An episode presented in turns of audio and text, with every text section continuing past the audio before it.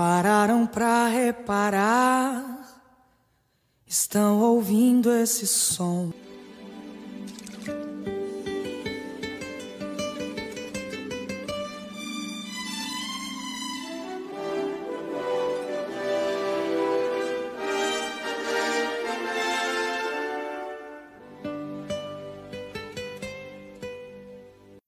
Gente, boa noite. Filme da sua vida, dessa querida figura, ele que foi meu professor, meu colega, Leandro Garcia. Oi, Erivelto? Ah, dividiu a tela agora. Boa Tudo noite. bem? Boa noite a você. Seja bem-vindo. Boa noite também.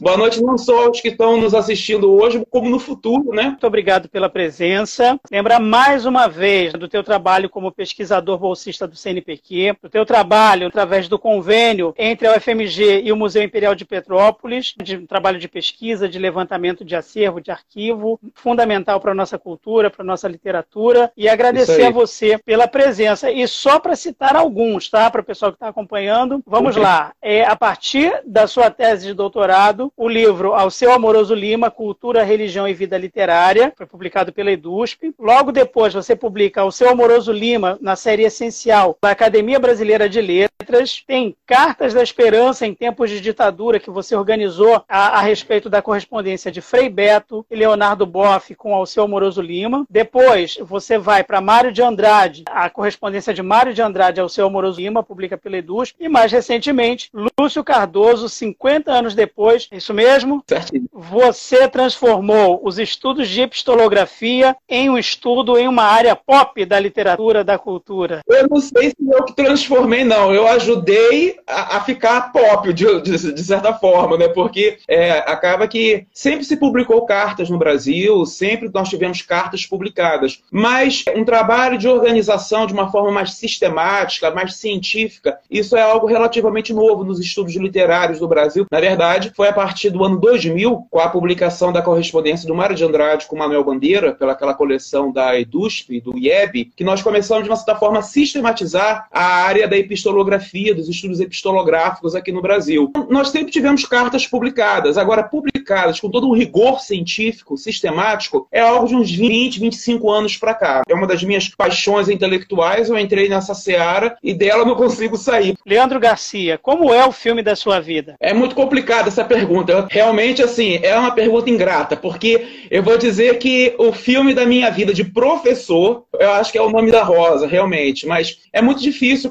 é, falar um filme da vida inteira, porque, primeiro, eu gosto muito de cinema e já assisti muito e assisto muito. Eu adoro cinema oriental, eu adoro cinema turco, cinema iraniano, cinema israelita, cinema egípcio, que é riquíssimo. Então, o que acontece? Acaba que é muito filme bom, é muita série maravilhosa, mas na minha vida profissional, como nesses 28 anos de magistério, eu acho que O Nome da Rosa foi talvez o filme, ah, talvez não, certamente o filme que eu mais assisti, mais debati e mais analisei com os meus alunos, né? especialmente quando eu dava aula de, de trovadorismo, literatura medieval portuguesa e tudo. Então era um filme que eu pegava para eles visualizarem um pouco esteticamente a Idade Média, já que aqui no Brasil nós não tivemos né, Idade Média no sentido que a Europa viveu a Idade Média, então é muito difícil às vezes para o aluno visualizar esteticamente aquele universo medieval. Então foi um filme que assim eu não sei te dizer quantas vezes que eu assisti e analisei ao longo da minha vida de professor. Então acho que é um filme da minha vida profissional do magistério, né?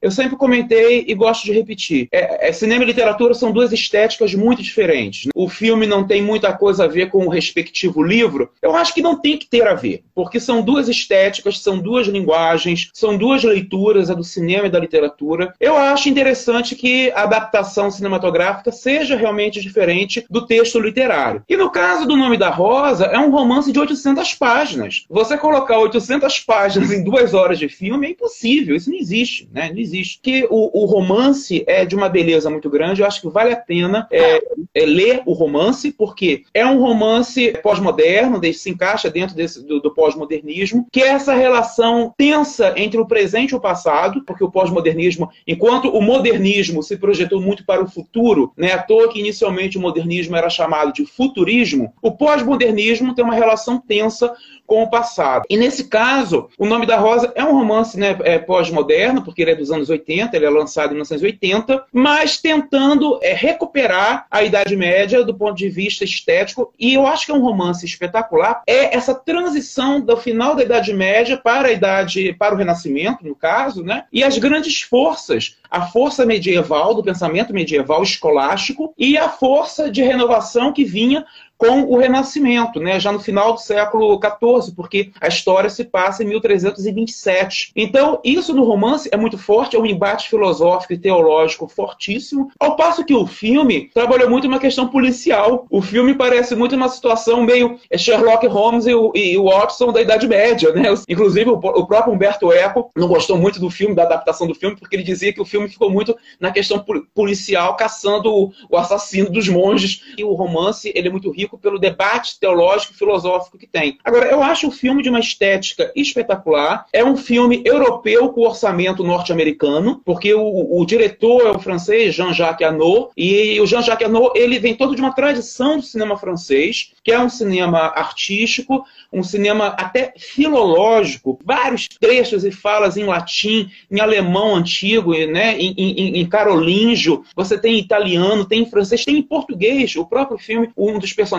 o Salvatore, fala algumas frases em português, inclusive. Então, há todo um trabalho filológico, linguístico no filme, que eu achei isso muito rico. E a, o cenário, né, ou seja, as, as, locações que foram feitas na Alemanha e em Roma, na Itália, é algo assim que é, me abalou. Eu era adolescente quando eu assisti assisti, eu realmente fiquei abalado porque um outro universo é, se abriu para mim, né? É uma obra que você conhece profundamente. O filme O Nome da Rosa é uma coisa espetacular, porque eu era adolescente em Campo Grande, na zona oeste do Rio de Janeiro. É, eu sou de uma geração ainda, graças a Deus, nós somos, né, Erivelto, de uma geração que tinha o um cinema fora do shopping center. Na verdade, na época, quando eu era adolescente, nem existia shopping center. E aí eu, é, fomos eu e mais dois primos assistir a, a, a estreia do Robocop.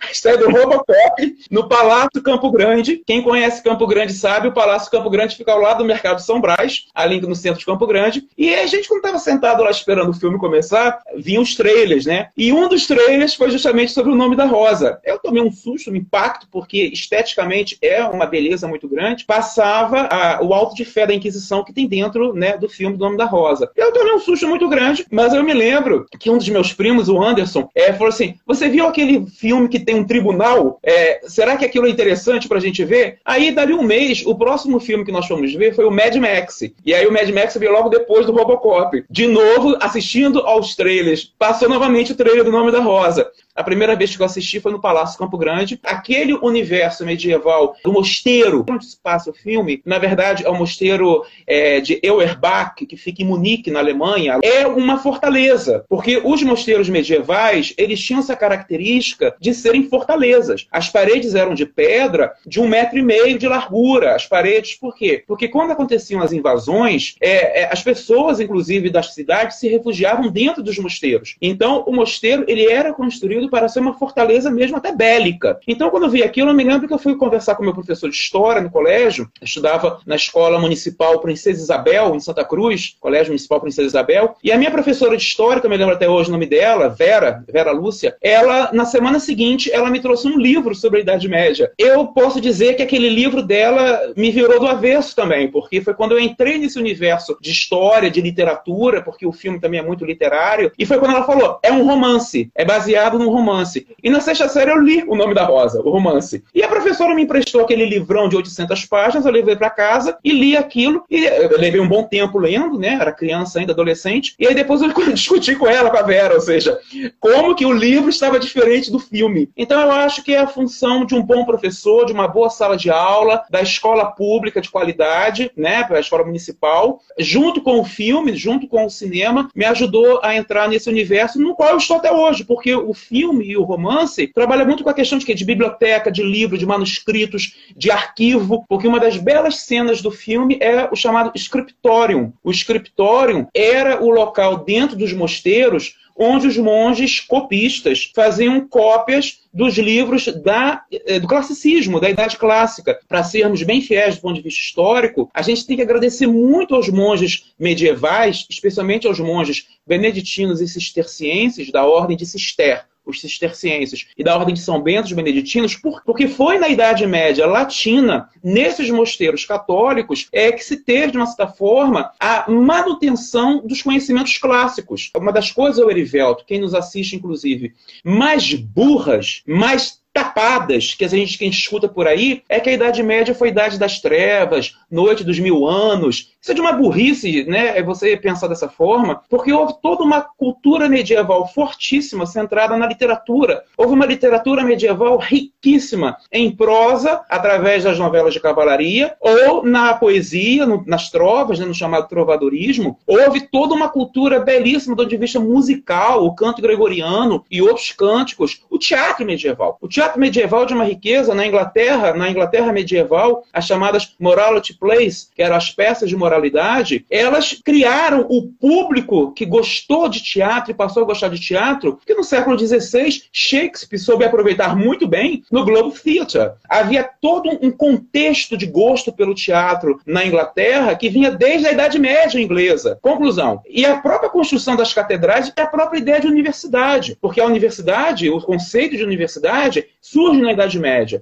Então, chamar a Idade Média, Idade das Trevas, Idade não sei o quê, é de uma burrice muito grande. Agora, é óbvio que era muito circunscrito às condições daquela época. A gente não pode querer julgá-los com nossa visão de hoje. Então, a coisa, o conhecimento era muito circunscrito, de fato, aos ambientes da igreja, especialmente aos mosteiros e às catedrais. Mas também isso, ao longo do século XIII, começa a mudar muito com o surgimento das universidades. Então, eu acho que, assim, o cinema, ele tem uma função muito interessante, é entretenimento, mas também pode ser formação, pode ser ser também um espaço de questionamento. Como é que você escolheu a literatura, Leandro? Ou foi a literatura que te escolheu? Eu não sei, não, mas foi em sala de aula. É, toda a minha motivação para fazer letras foi por conta de dois professores de literatura no segundo grau. Na época que eu estudei o segundo grau, ainda se chamava científico, né? hoje em dia é ensino médio. Eu sou fruto de escola pública, né? Minha vida inteira eu estudei em escola pública. Eu só pisei no particular na pós-graduação, no mestrado, no doutorado, na PUC do Rio, através de bolsa. Passei em primeiro lugar e ganhei bolsas. Mas assim, naquela época, quando eu estudava o segundo grau científico foi no Colégio Estadual Barão do Rio Branco, em Santa Cruz também, que fica ao lado da Escola Municipal Princesa Isabel, onde eu fiz o ginásio, né, que era hoje o fundamental, o ensino fundamental. Porque isso foi lá no início dos anos 90, muito antes da atual LDB, e foi a LDB que consagrou a ideia da intertextualidade, da, da interdisciplinariedade, da transdisciplinariedade, essa coisa toda. Mas muito antes disso, no Colégio Estadual Barão do Rio Branco, os professores faziam um trabalho de integração entre as disciplinas, que é algo que eu, eu fico surpreendido até hoje, mais de 30 anos depois. Porque o professor de história e o professor de literatura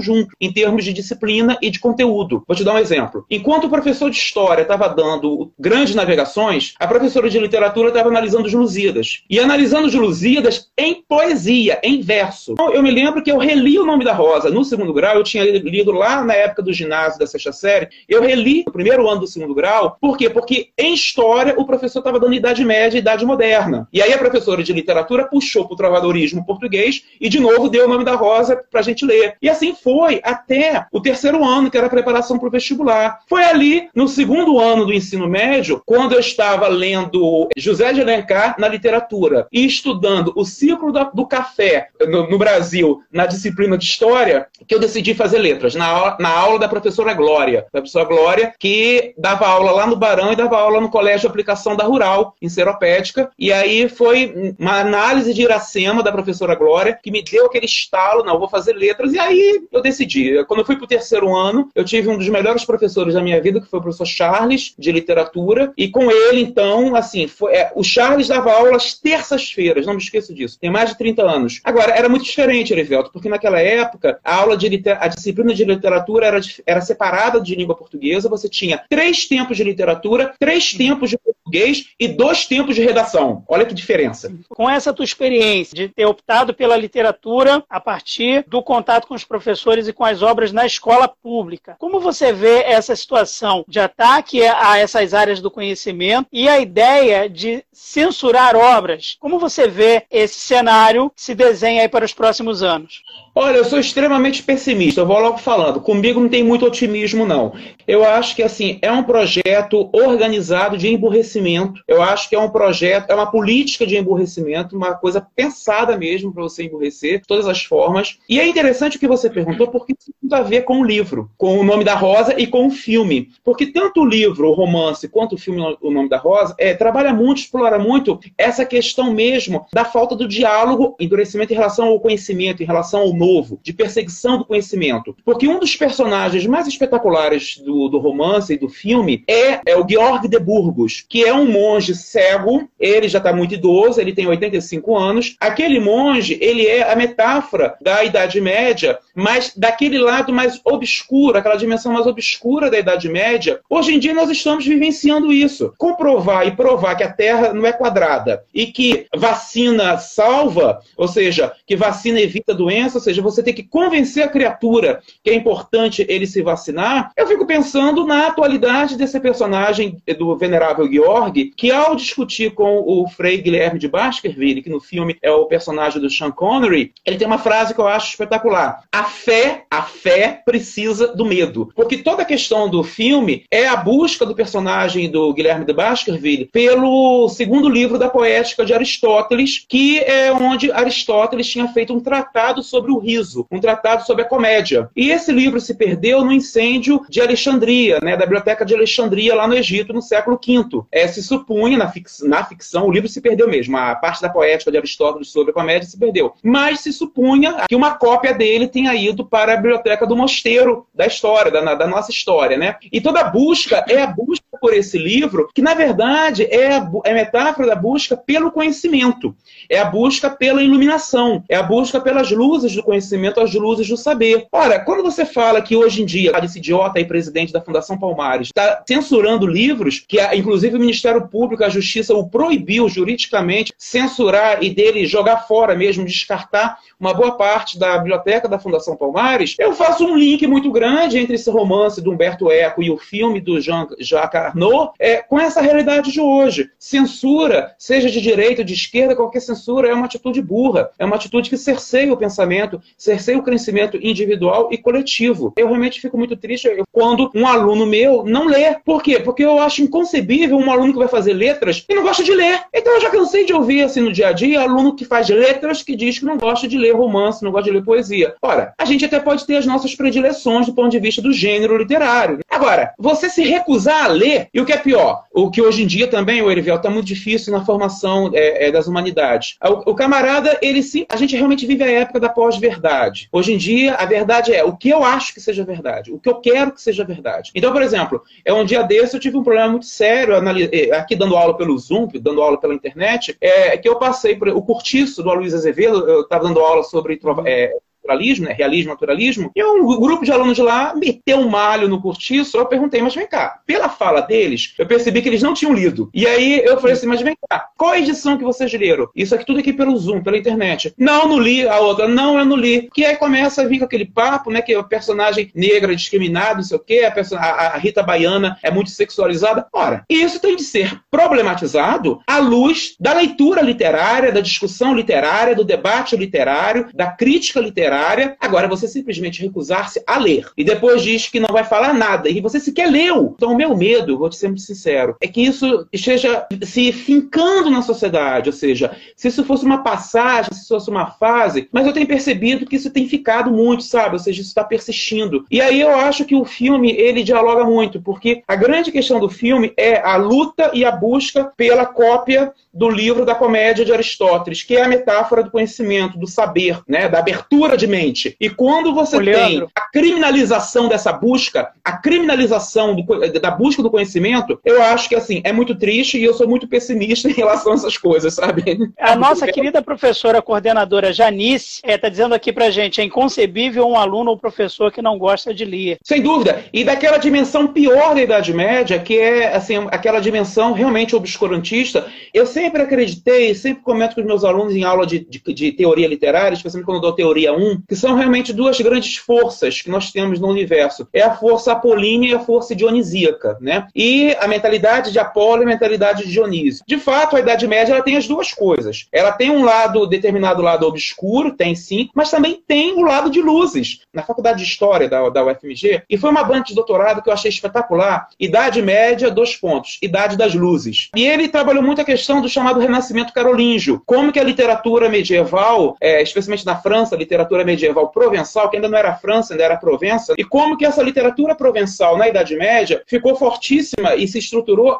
e isso em pleno século IX, século X, século, sabe, XI, né? Então houve realmente experiências de luzes e também houve experiências realmente de sombras. O, o que eu fico mais louco hoje em dia, o, o Erivelto, é como que em plena revolução tecnológica, em plena revolução da comunicação, com essa por exemplo, essa situação que nós estamos aqui nos falando, estamos longe demais, distantes demais, mas todo mundo aqui interligado, como que nesse universo, nesse momento, a gente consegue ter tanta burrice e uma burrice institucionalizada, uma burrice política, entendeu? Uma época, um momento em que você tem pessoas públicas, em nível municipal, estadual ou federal, promovendo e institucionalizando a estupidez. E eu acho que essa institucionalização da estupidez, ela está chegando na base, né? Ou seja, se ela ficasse só, digamos assim, no nível de governante, governante passa, de 4 4 anos a gente né, troca. Mas isso está chegando à base e eu fico realmente muito preocupado. Por exemplo, eu tenho muito cuidado com os meus alunos de letras, porque são alunos que vão ser professores daqui a pouco, né? Então eu realmente pego muito. Você foi meu aluno, eu sempre cobrei muito, porque assim, eu acho que tem que ter seriedade na formação do professor, é o mínimo que eu, é o mínimo que eu, que eu tenho que fazer, porque para isso eu passei num concurso dificílimo para entrar na universidade pública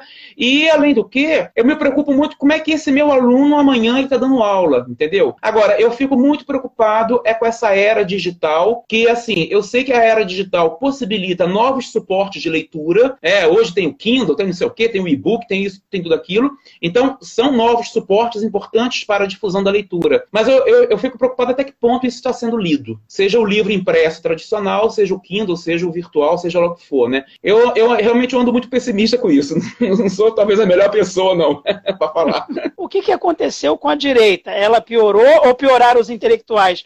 Eu acho que as duas coisas. É uma pergunta, é uma pergunta interessantíssima. Por quê? Porque o atual governo federal, na minha opinião, do qual eu sou muito crítico, mas o atual governo federal, a, a ideologia do atual governo, embora eles insistam em dizer que não tem ideologia, que a coisa mais burra, essa gente não sabe o que é ideologia, porque, assim, na minha opinião, ele está destruindo a tradição da direita. Embora eu acho que ele seja mais, talvez, classificado como de ultradireita, mas eu acho que ele está destruindo a tradição de uma de direita. E já existiu no Brasil, como eu acho que ainda existe um ou outro, político de direita de muita capacidade, é, pensadores de direita de muita capacidade intelectual. Nós já tivemos no Brasil intelectuais e políticos de direita de renome internacional, de renome internacional.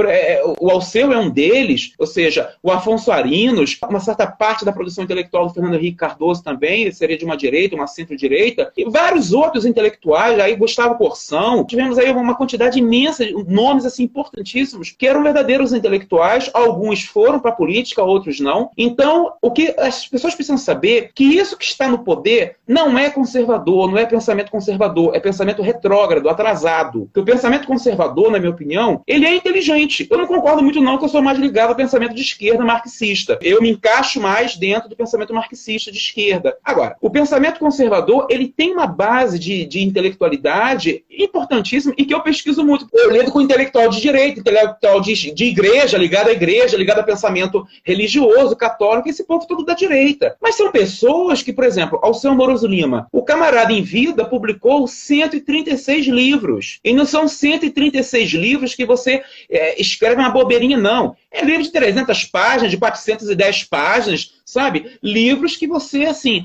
é, é, leva tempo para entender e compreender a densidade daquele pensamento. E o cara viveu muito, morreu com 90 anos, mas publicou mais de 100 livros densos, que até hoje, por exemplo, ó, a, a, as grandes teorias de crítica literária no Brasil, tem que passar por ele, pelo Álvaro Lins, que é, o Álvaro Lins era um cara de direita também, é, Álvaro Moreira, ou seja, Afrânio Coutinho, todos eles eram ligados ideologicamente à direita. E esses caras eram potências intelectuais. Então, essa corja que está hoje no poder, essa gente não é nem de direita e muito menos conservadora. São atrasados, retrógrados e eu acho que é, é, desequilibrados também, em muitos aspectos. Né? Então, eu acho que a, a gente está atrasando muito, a gente está caminhando muito para trás. E volto a dizer, eu não tenho problema nenhum com o pensamento de direita, com o intelectual de direita, que é um intelectual que você dialoga, que constrói uma perspectiva diferente da sua, porque a democracia é importante que tenha passos diferentes, pensamentos diferentes. É importante um belo discurso de esquerda e de direita se digladiarem, porque assim, a gente constrói conhecimento, a gente constrói o pensamento, a gente constrói é, pontes assim, ou seja, não tem, tem que ser dialógico e dialético, não tem outra forma, né? Todo esse autoritarismo a, a ponto de é, censurar livros, tá entendendo? Censura, dentre os livros, os títulos que foram censurados, Memórias Postas no Brás Cubas, por, por causa da personagem Marcela, por causa da, da personagem Marcela, por quê? Porque a, a justificativa foi o seguinte, era uma mulher muito dada, e aquela dali não é a figura da mãe brasileira. Ah, pelo amor de Deus, gente, isso não é argumento, isso é lixo, né? Ou seja, isso é, é lixo, isso não é argumento, né? Você Agora, dizer que não é, não é o reflexo da mulher, da mãe brasileira. Ah, pelo amor de Deus, né? Na minha vida de pesquisador, de organizador de cartas e correspondências, eu só lido com a direita. Eu só lido com intelectuais ligados ao pensamento de direita. Onde eu estive mais ligado a um pensamento de esquerda nas minhas pesquisas foi no livro que você citou aí, que é o Cartas de Esperança em Tempos de Ditadura, que são as cartas do Frei Beto e do Leonardo Boff, que são escritores intelectuais marxistas, cartas que eles mandaram para o Alceu. Foi o único livro, porque, por exemplo, Mário de Andrade, Lúcio Cardoso, o próprio Alceu Moroso Lima, ou seja, Drummond, esse pessoal nunca foi ligado à esquerda. Então, assim, eu lido muito bem e gosto e digo digo, valorizo, porque eram pessoas que tinham uma formação intelectual e que, é, cujo pensamento está até hoje aí para a gente problematizar, para a gente discutir. É a comprovação de que, o que eles pensavam tinha e continua tendo qualidade. Essa geração mais antiga era aquela ideia do intelectual múltiplo, né? O camarada entendia de tudo um pouco, talvez até, né? E hoje em dia a gente tem muito intelectual é, departamental, né? O camarada, ele é um intelectual especificamente num nicho. E eu acho que o intelectual, ele está omisso, na minha opinião, sabe? Eu acho que o intelectual, eu gosto muito daquela figura, daquele padrão de intelectual do Sartre, que na década, na década de 60, durante o, o, o maio de 68 em Paris, o Sartre ajudou os seus alunos a cavarem trincheiras na Champs-Élysées para cavar o asfalto, cavar buraco, por quê? Para se protegerem das tropas do Charles de Gaulle, né? Então, assim, e ficou lá dentro da trincheira dando aula, né? Ele o Foucault, o Foucault também fez isso, dentro do buraco, com microfone, tem foto, isso tem foto, deles ali com, com os alunos e outros intelectuais e jornalistas, dando aula de microfone dentro do buraco da trincheira na Champs-Élysées. Essa figura do intelectual que eu acho que está fazendo muita falta nos dias de hoje, sabia? Eu queria saber de você, 1922, lido no ano do seu centenário, pode vir a reposicionar algumas figuras, alguns conceitos?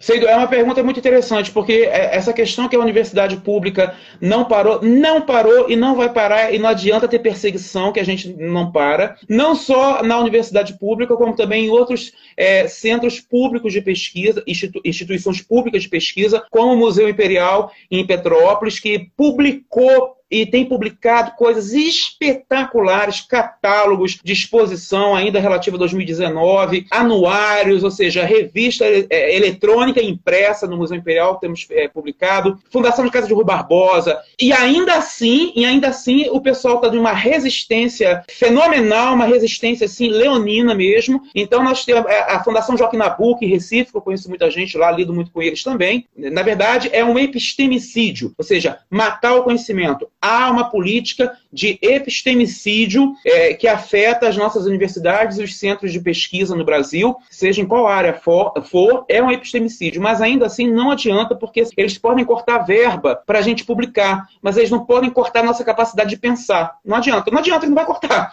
Então, assim, eu, eu sempre digo que governos passam, né, seja de esquerda ou de direita, essa gente passa, né? Então eles podem cortar as verbas que cortam, não tem mais dinheiro para nada, mas eles não cortam a gente de, pensamento e a nossa capacidade e a nossa criatividade, entendeu? Não corta. Eu vejo isso muito pela UFMG e pelo Museu Imperial, onde eu lido mais de perto, eu vejo isso, essa capacidade que essas duas instituições públicas federais têm de resistir. Agora, o que você falou aí, que é, é em relação a, 2020, a 2022, nós temos quatro grandes efemérides em 2022. Quatro grandes efemérides. Temos o bicentenário da independência do Brasil, temos o bicentenário, é, o bicentenário do nascimento da Imperatriz Teresa Cristina e toda uma discussão em torno da relação cultural entre Brasil e Itália, que é riquíssimo. Nós temos o centenário da própria Semana de Arte Moderna, conforme você falou, e tem um quarto centenário, que é a fundação do Centro Dom Vital, Volto à tua pergunta anterior. O Centro Dom Vital é um centro de intelectuais católicos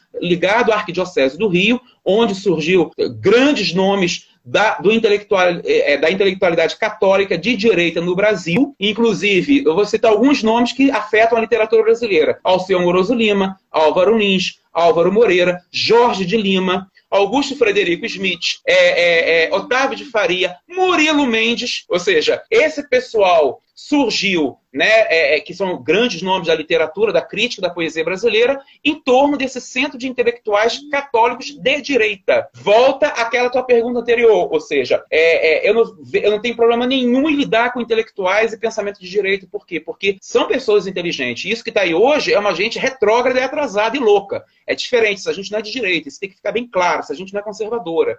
Mas, ano que vem, então, são esses quatro, é, essas quatro efemérides, né? Bicentenário da Independência, Independência e da Imperatriz Teresa Cristina, a, da, o centenário do Centro Vital e o centenário da Semana de Arte Moderna. Ora, toda efeméride assim de centenários e bicentenários, não sei o quê, provoca revisões. Provoca. A própria Semana de Arte Moderna, em 22, foi uma espécie de ato de revisão do centenário da independência, porque há um século atrás a independência fazia um século. Então, o ano de 1922 foi um ano importantíssimo na cultura brasileira, que houve toda uma revisão do próprio conceito de nacionalidade, de brasilidade, de dependência cultural, de colonização cultural, de, inclusive de, depois de decolonização cultural. Isso tudo explodiu em 22. Não é à toa que em 22 você tem a fundação do Partido Comunista Brasileiro, lá o primeiro, né, o Partidão, o PCB, você tem o tenentismo no Rio de Janeiro e você tem em São Paulo a explosão que foi a Semana de Arte Moderna. Eu tenho certeza que no ano que vem nós vamos ter, assim, já estamos tendo revisões e revisões. Mas revisão, Erivelto, do cânone literário, especialmente a revisão, como eu poderia dizer, de outros modernismos. Eu já falei, eu já até falei com alguns amigos, eu não quero participar de nenhum evento que diga e que reafirme que só houve modernismo em São Paulo, porque isso é uma maluquice. Na verdade, no Brasil, houve modernismos. E bota essa aí, modernismos. Porque houve um modernismo no Rio, houve um modernismo em Minas Gerais fortíssimo, inclusive várias cidades. Houve um modernismo no Nordeste, obviamente, no Sul, no Centro-Oeste, né, em Goiás especialmente, e óbvio, em São Paulo, é claro. Então a gente tem que trabalhar no ano que vem, eu já estou trabalhando com meus alunos, com orientação de doutorado e mestrado, inclusive, com a ideia de modernismo, de modernidades. Elas, uma não exclui a outra, mas são projetos diferentes, mas uma coisa que eu acho importante, não hierarquizar. Qual que foi a mais ou a menos importante? Qual que foi a mais bonita, mais gostosa, menos bonita, menos gostosa? Porque isso é burrice. A gente tem que trabalhar com o conceito de diferença. Ou seja, como que essas, esses vários projetos de modernidades, de modernismos, como que o conjunto disso contribui para uma cultura brasileira forte, para o enriquecimento da cultura brasileira. Agora, você reafirmar é, apenas o projeto hegemônico de São Paulo, apenas o projeto heróico de São Paulo, eu acho isso muito limitado. Eu acho que isso tem que ser é, revisado e muito e pensar que, por exemplo, é, é eu, eu, vejo o Rio de Janeiro, né? Ou seja, que eu lido muito com essa coisa dos intelectuais católicos, né? Do, do Centro Vital. O Rio de Janeiro teve todo um caminhar de modernidade muito próprio, que se assemelhou muito a Minas, né? Muito conservador, muito ligado à direita, muito ligado à política de direita e tal, muito semelhante a Minas Gerais. É agora, e o Nordeste é uma outra perspectiva né? Mais diferente ainda. Então eu acho que ano que vem a gente tem que repensar isso tudo, o bicentenário da independência, repensar a, a colonização e a decolonização cultural, que isso é uma questão que acho que nunca vai acabar, esse tipo de problema, né? Nunca vai nos deixar, e pensar os modernismos, né? Aí, aí eu quero trabalhar. Porque eu estou me lembrando aqui, aproveitando nossos amigos Bozetti e Marcos Pacho, professores da Universidade Rural, há 10 anos atrás, o Bozetti organizou lá na Rural, na Faculdade de Letras, um congresso espetacular sobre os na época, 90 anos da Semana de Arte Moderna. Né? Isso foi aí há nove anos atrás, ou seja, em, em 2012, o Bosetti ajudou a organizar um belíssimo congresso de uma semana inteira, foi uma coisa espetacular, sobre os 90 anos do modernismo. Há, há nove anos atrás, em 2012, lá na Rural, a gente já discutia muito essa questão dos modernismos. Né? Eu me lembro até que, inclusive, eu dei uma conferência lá sobre o modernismo do Rio de Janeiro e os reflexos da Semana de Arte Moderna de São Paulo no Rio, que não, não teve nenhum, praticamente. Ou seja, a Semana de 22 em São Paulo passou batida é, no, no Rio de Janeiro, imprensa carioca, né? ou seja, é, nem aí para a semana de, lá de São Paulo. Então, isso a gente já levantou em 2012 lá na Rural. Ano que vem, e já esse ano, a gente tem que trabalhar nessa perspectiva, ou seja, é uma revisão do cânone, mas é uma revisão do cânone no sentido de abertura, de congregar novas possibilidades e novas propostas modernistas. Eu acho que isso é fundamental. Bom, a gente está caminhando para o final. Né? Eu quero muito agradecer você abrir um espaço na sua agenda para me receber, para conversar comigo, para conversar com as pessoas que estão acompanhando você. Agradecer a você pelo trabalho que você fez como meu professor, foi fundamental, agradeço muito. E desejar a você muita saúde para você, para sua família não, muito, agradecer também a você o papo. Você foi dos grandes alunos que eu tive. Já tive, assim, eu sou muito feliz do ponto de vista profissional, sabe? E eu realmente tive é, grandes alunos, né? Hoje são ex-alunos professores.